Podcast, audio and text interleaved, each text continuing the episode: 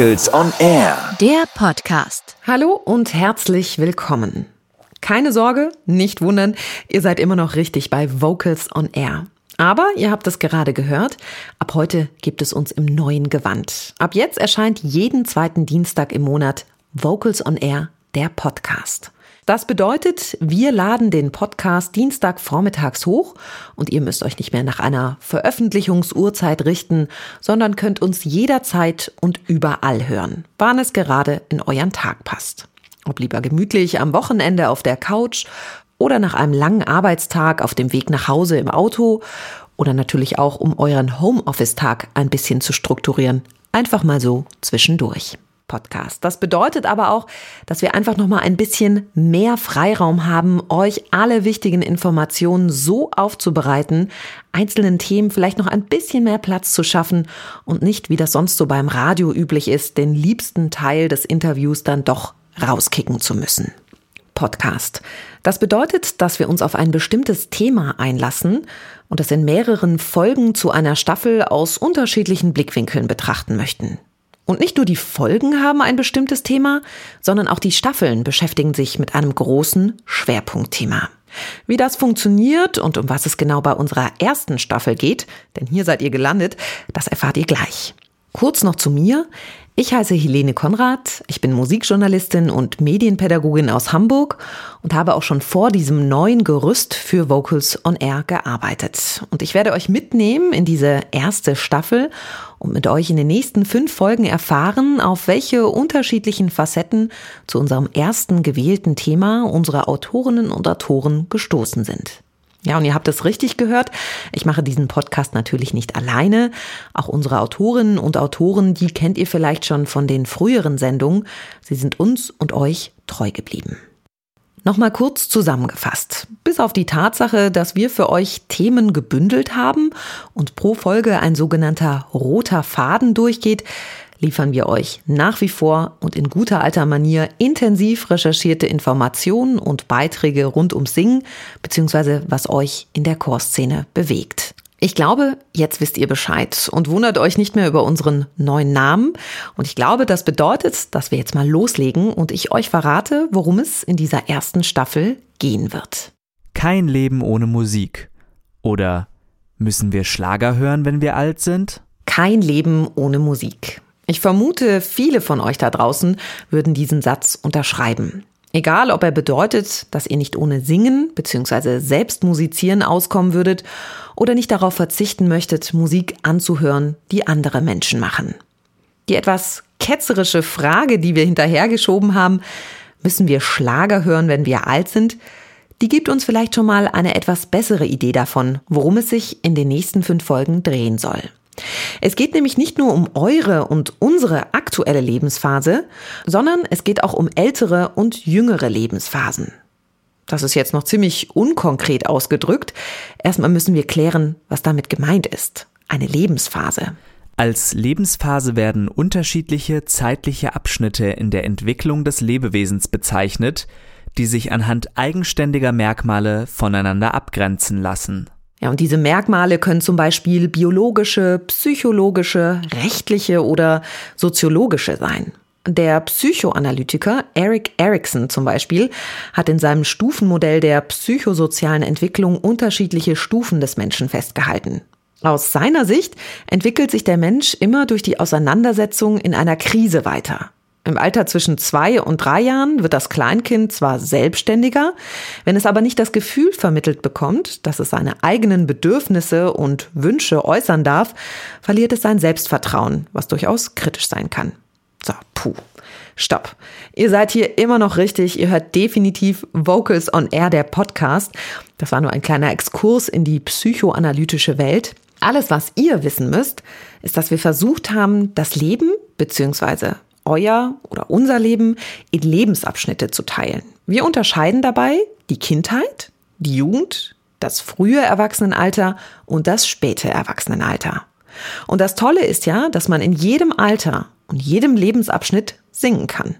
Vielleicht noch nicht als Säugling, aber spätestens ab zwei Jahren gibt es kein Halten mehr. Ein Leben lang singen heißt deshalb auch diese aktuelle Folge. Lebenslang, das klingt wie eine schlimme Strafe. Ist es aber natürlich nicht. Ganz im Gegenteil. Lebenslanges Lernen ist zum Beispiel auch so ein pädagogisches Konzept, was uns nichts anderes sagt, als dass wir eben nach dem Abitur oder der Ausbildung nicht aufhören zu lernen, sondern unser Leben lang Wissen aufnehmen und Neues dazulernen. Sei es berufliches, aber natürlich auch im Privaten, beim Kochen, in der Beziehung oder eben auch beim Singen. Und trotzdem unterscheidet sich das Singen in den unterschiedlichen Lebensphasen. Und deshalb haben wir gleich mal ein paar mehr Folgen draus gemacht. Wir rollen das Feld von hinten auf. Spätes Erwachsenenalter. Letztes Jahr konnte man ihn im Fernsehen mit seinem Demenzchor erleben. Eddie Hünecke von den Wise Guys wird uns erzählen, warum Singen bei Demenzerkrankungen gut tun kann. Außerdem was braucht die Stimme im höheren Alter eigentlich? Chorleiterin Annette Mangold gibt uns Tipps, welche Lieder sich zum Beispiel für die ältere Stimme eignen und wie man diese pflegen kann. Frühes Erwachsenenalter. Muss ich Schlager hören, wenn ich alt bin? Beziehungsweise wie verändert sich unser Musikgeschmack im Laufe des Lebens? Diese Fragen wollen wir in unserer dritten Folge klären, natürlich fundiert von einem Soziologen beantwortet. Außerdem, wie wird man eigentlich eine richtige Sängerin oder ein richtiger Sänger? Wie verläuft der professionelle Weg? Welche Hürden gibt es? Und vor allem, was macht die Konkurrenz? Wir klären auf. Jugend. Wir stellen euch das spannende Projekt Denkfabrik Chorjugendpolitik vor. Dabei geht es darum, Jugendliche durch Chorsingen darin zu unterstützen, ihre eigene Meinung zu äußern. Außerdem fragen wir uns, wie aktuell sind eigentlich Knabenchöre? Beziehungsweise, wo wird der Sängerinnen-Nachwuchs ausgebildet? Kindheit. Erfahren wir von dem tollen Projekt Kinderchorland. Ein großer Singbus reist von Dorf zu Dorf und hilft den ansässigen ChorleiterInnen bei der Entstehung eines Kinderchors damit es nicht nur den Kids aus der Stadt vorbehalten bleibt, im Chor zu singen. Außerdem Wichtige Infos für ChorleiterInnen von Kinderchören. Welche Herausforderungen gibt es bei der Kinderstimme? Im besten Fall bekommt ihr sogar ein paar Einsingtipps.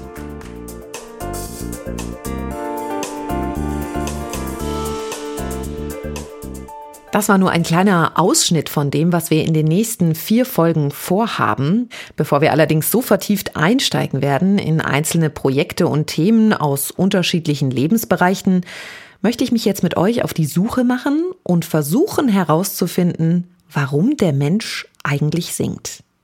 Einfach mal ein paar Basics schaffen. Also, was bringt uns dazu, den Mund aufzumachen und Lieder zu trällern? Und hier kommt jetzt meine Kollegin Annabel Thiel dazu. Sie ist Autorin und Musikjournalistin und sie hat sich mal umgehört und nicht einfach irgendjemanden gefragt, sondern natürlich Chorsängerinnen und Chorsänger unter euch und wollte genau wissen, warum eigentlich? Was bringt uns dazu zu singen? Ja, und ich muss sagen, als erstes habe ich gedacht, wow, warum singen wir? Wie soll man dieser Frage überhaupt gerecht werden? Für mich ganz persönlich ist Singen eine super intime Angelegenheit. Das klingt jetzt vielleicht erstmal komisch, vor allen Dingen, weil wir in einem Vokalszene-Podcast darüber sprechen. Aber bei mir ist es eben so. Ich traue mich zum Beispiel auch nicht einfach mal so vor vielen Menschen drauf loszusingen. Je mehr ich drüber nachgedacht habe, warum Menschen wohl singen, desto klarer ist mir dann auch geworden, dass die Antwort auf diese Frage schon in meinem Freundeskreis super unterschiedlich ausfallen würde. Ich habe Freunde, die nur unter der Dusche singen. Andere fahren jede Woche drei Stunden mehrere hunderte Kilometer mit dem Auto zur Chorprobe, wenn jetzt nicht gerade Corona ist. Und genau das ist mir auch bei meiner weiteren Recherche aufgefallen. Warum wir singen, das ist super individuell, zumindest wenn wir uns die emotionale Ebene anschauen. Für mich war das ganz lange etwas, was ich für mich äh, selber gemacht habe, weil ich mich gar nicht getraut habe vor anderen. Ich war so extrem schüchtern, dass ich mich einfach geschämt habe dafür. Deshalb habe ich immer gesungen, wenn ich äh, ganz, ganz alleine zu Hause war und nur wenn ich musste. Das ist Anja aus Bonn. Sie liebt es zu singen, hat sich aber total lange nicht getraut. Erst mit 21 hat sie dann den Schritt gewagt und ist in den Unichor eingetreten. Seitdem singt sie in verschiedenen Projekten und heute traut sie sich sogar manchmal auf Instagram ihren Sologesang online zu stellen. Da hört man dann nur sie und ihre Gitarre.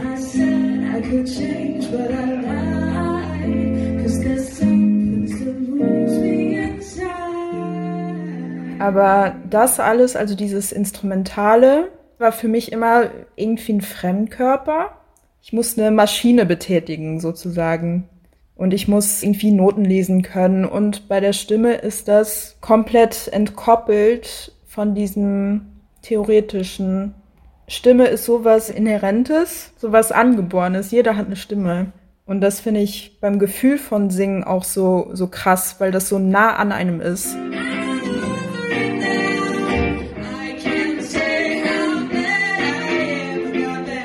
Das Beeindruckende an Anjas Beziehung zu ihrer Stimme und dem Singen finde ich, dass sie irgendwie schon immer gespürt hat, dass sie das total mag und irgendwie auch braucht. Als wäre das ganz tief in ihr verankert. Diese, nennen wir es mal, innige Beziehung zwischen den Menschen und dem Singen besteht schon lange. Da können wir sehr weit in der Musikgeschichte zurückspulen.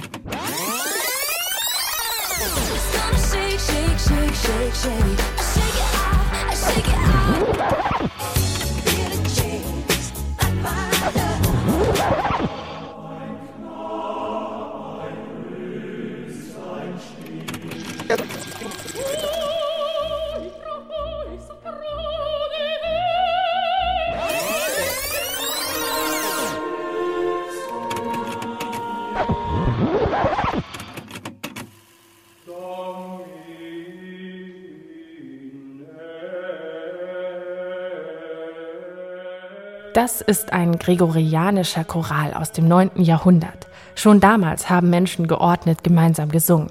Aber es lohnt sich, noch weiter in der Geschichte zurückzugehen, um herauszufinden, warum wir singen. Singen ist ja vielleicht die innigste Verbindung von Musik und Sprache, die der Mensch kennt, sagt Professor Dr. Gunther Kreuz. Er ist Musikwissenschaftler und forscht an der Karl von Ossietzky Universität in Oldenburg zum Thema, welche psychologische, körperliche und soziale Bedeutung das Singen hat. In der Hinsicht ist der Mensch auch tatsächlich einzigartig, weil Vögel haben Gesänge, aber sie haben, nutzen das ja zugleich als Sprache. Primaten können äh, mit Lauten verschiedene Affekte darstellen, aber sie differenzieren natürlich auch nicht äh, singen und sprechen. Und bei dem Menschen ist es so, dass sich diese Domänen Singen und Sprechen eben in der Evolution irgendwann auseinander dividiert haben. In der Forschungswelt ist das eine spannende Beobachtung, zu der es viele Theorien gibt, erklärt mir Professor Kreuz. Fest steht, irgendwie konnten sich bei Menschen sowohl das Sprechen als auch das Singen durchsetzen. Aber warum das so ist, das beschäftigt noch heute die WissenschaftlerInnen. Also es geht darum, dass wir ja einerseits, wenn wir die Musik abstellen, nicht gleich tot umfallen, andererseits aber keine menschliche Kultur kennen, die keine Musik, keinen Gesang und kein Tanzen kennt. Das heißt, evolutionär ist es ein Rätsel, warum die Menschheit diesen vermeintlichen oder tatsächlichen Ballast mit sich herumschleppt, weil es keinen echten Überlebenswert gibt. Music was my first love and it will be my last. Music of the future.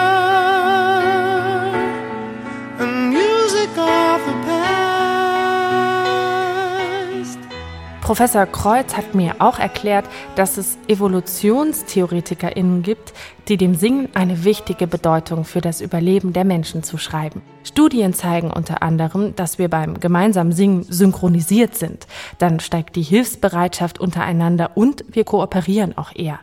Heißt also, Singen ist evolutionsbiologisch betrachtet eine super Strategie, um ein Gemeinschaftsgefühl zu erzeugen. Und das Beste, man braucht dafür keine Ressourcen von außen, wie zum Beispiel Instrumente. Sondern man hat das gemeinsame Ziel, einen Klang zu schaffen. Und dieses Ziel ist oder wird so wertvoll empfunden, auch deshalb, weil man eben alle anderen alltäglichen Sorgen und was einen stresst, äh, beiseite lässt und weil man weiß, was in anderen vorgeht.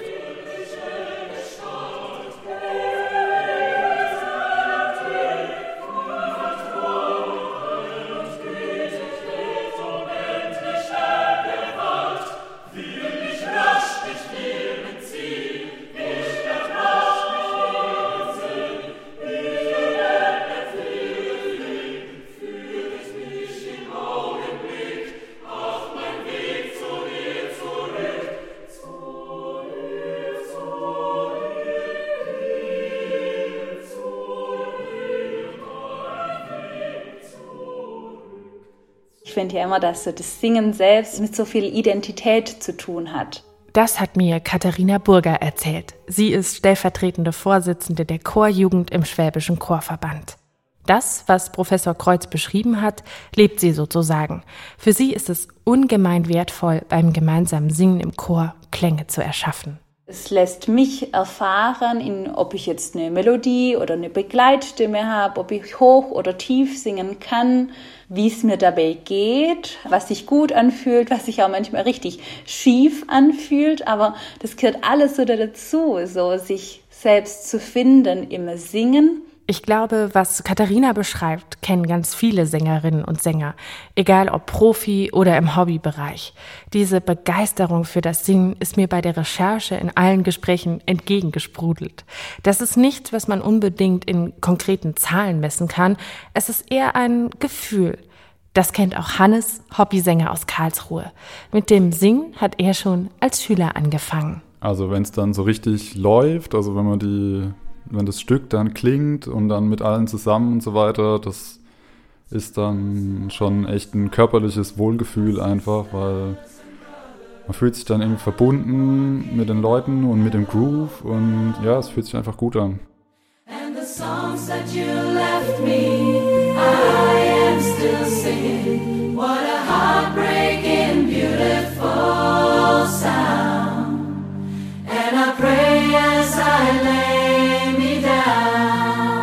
Wir singen, weil es Spaß macht, aus Euphorie, aus gesellschaftlicher Gewohnheit und vermutlich auch, weil es einst mal evolutionär sinnvoll für uns Menschen war. Die eine Antwort, warum wir singen, gibt es nicht. Aber das macht es ja auch so spannend.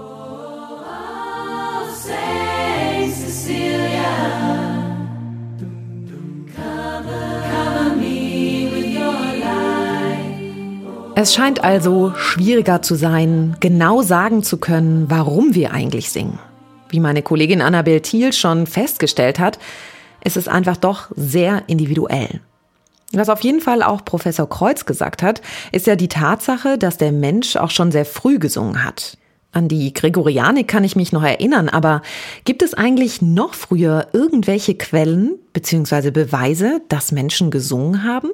Da kann uns meine Kollegin Franziska Klein helfen. Sie studiert Schulmusik und singt in zwei klassischen Chören in Stuttgart.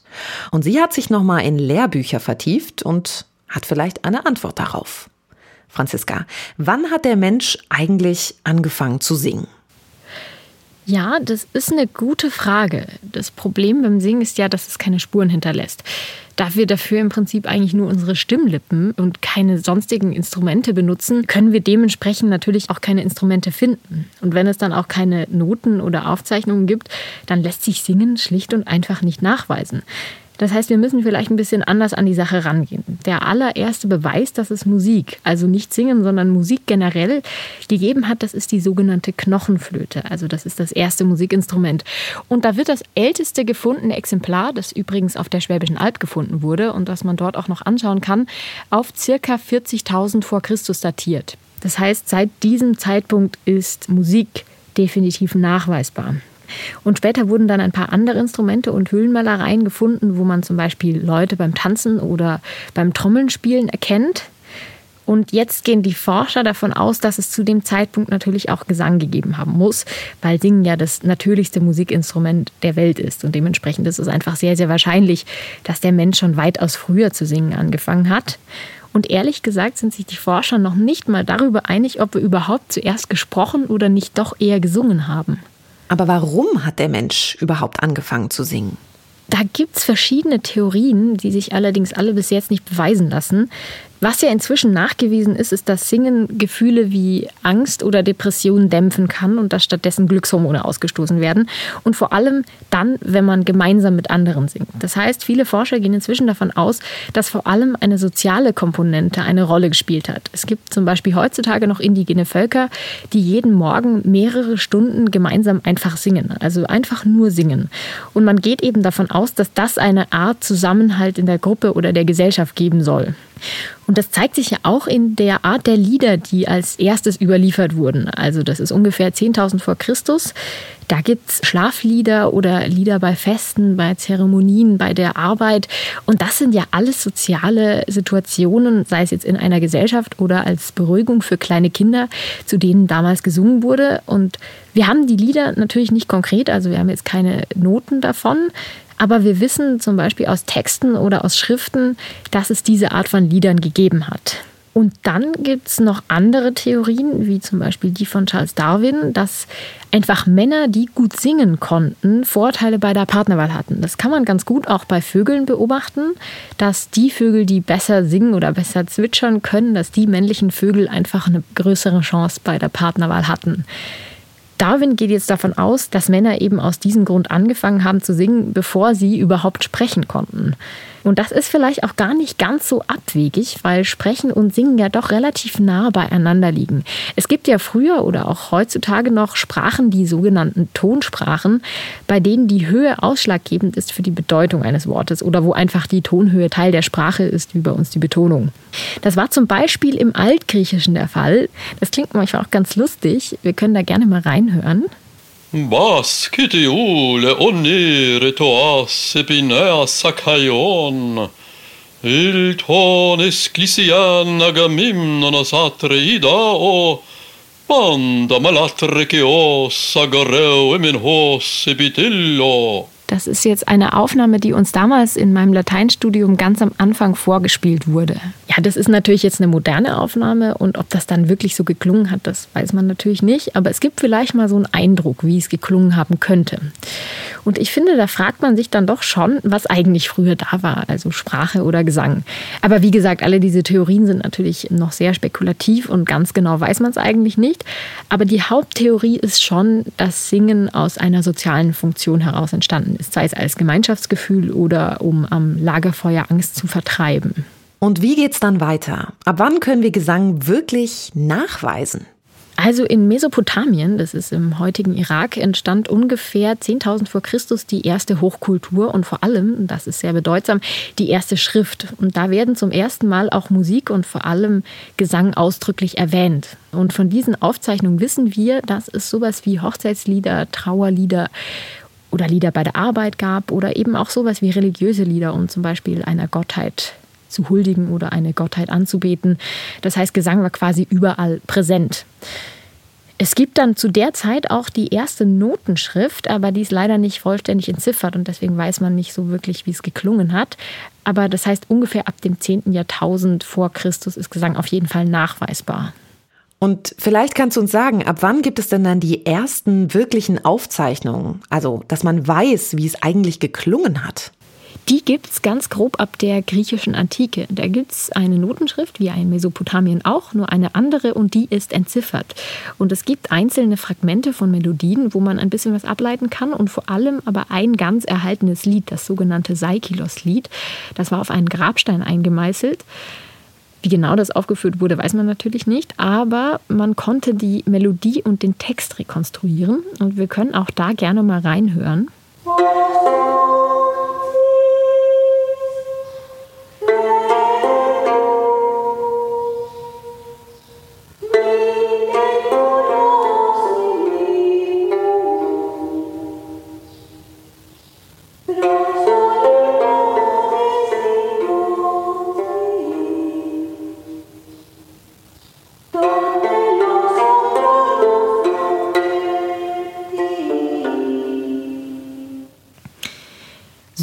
Ungefähr könnte das geklungen haben, das war eine Aufnahme des Ensembles Artium Musicae aus Madrid von 1979. Man muss aber dazu sagen, dass damals normalerweise Lieder mündlich überliefert wurden oder einfach improvisiert. So wirklich Singen von Noten, wie wir das heutzutage kennen, gab es damals nicht. Das hat sich dann erst später entwickelt. Aber man kann auf jeden Fall sagen, dass Singen als Pendant zum Sprechen unabhängig von irgendwelcher Kunst schon sehr lange existiert und auch schon immer ein integraler Bestandteil des gesellschaftlichen Lebens war, wie eigentlich bis heute heute auch. Ja, danke dir, Franziska. Das ist ja alles schon mal ziemlich spannend. Auch hier gibt's also nicht wirklich eine klare Antwort oder zumindest Quellen aus der Zeit, als der Mensch eigentlich oder vielleicht schon gesungen hat. Irgendwie scheint das doch alles ein bisschen mysteriös zu sein. Singen. Wir haben alle unsere Freude daran und machen es seit langer, langer Zeit, aber es bleibt ein Rätsel, wie ja auch Professor Kreuz gesagt hat, warum wir diesen, ich zitiere, Ballast mit uns herumschleppen, obwohl er uns nicht dazu dient, zu überleben. Und trotzdem, und das werden wir auch in den nächsten Folgen von Vocals on Air, der Podcast, hören, scheint Singen in jeder Lebenslage beliebt zu sein. In der nächsten Folge, die ihr übrigens schon in zwei Wochen hören könnt, lassen wir dann auch Menschen zu Wort kommen, bei denen nicht nur die Großeltern süchtig nach Chorsingen sind, sondern sich diese Leidenschaft auch auf andere Generationen übertragen hat. Schön, dass ihr heute mit dabei wart. Mein Name ist Helene Konrad und ich wünsche euch jetzt viel Spaß beim Singen, so oder so, ob unter der Dusche, auf dem Fahrrad oder in der nächsten Zoom Online Probe.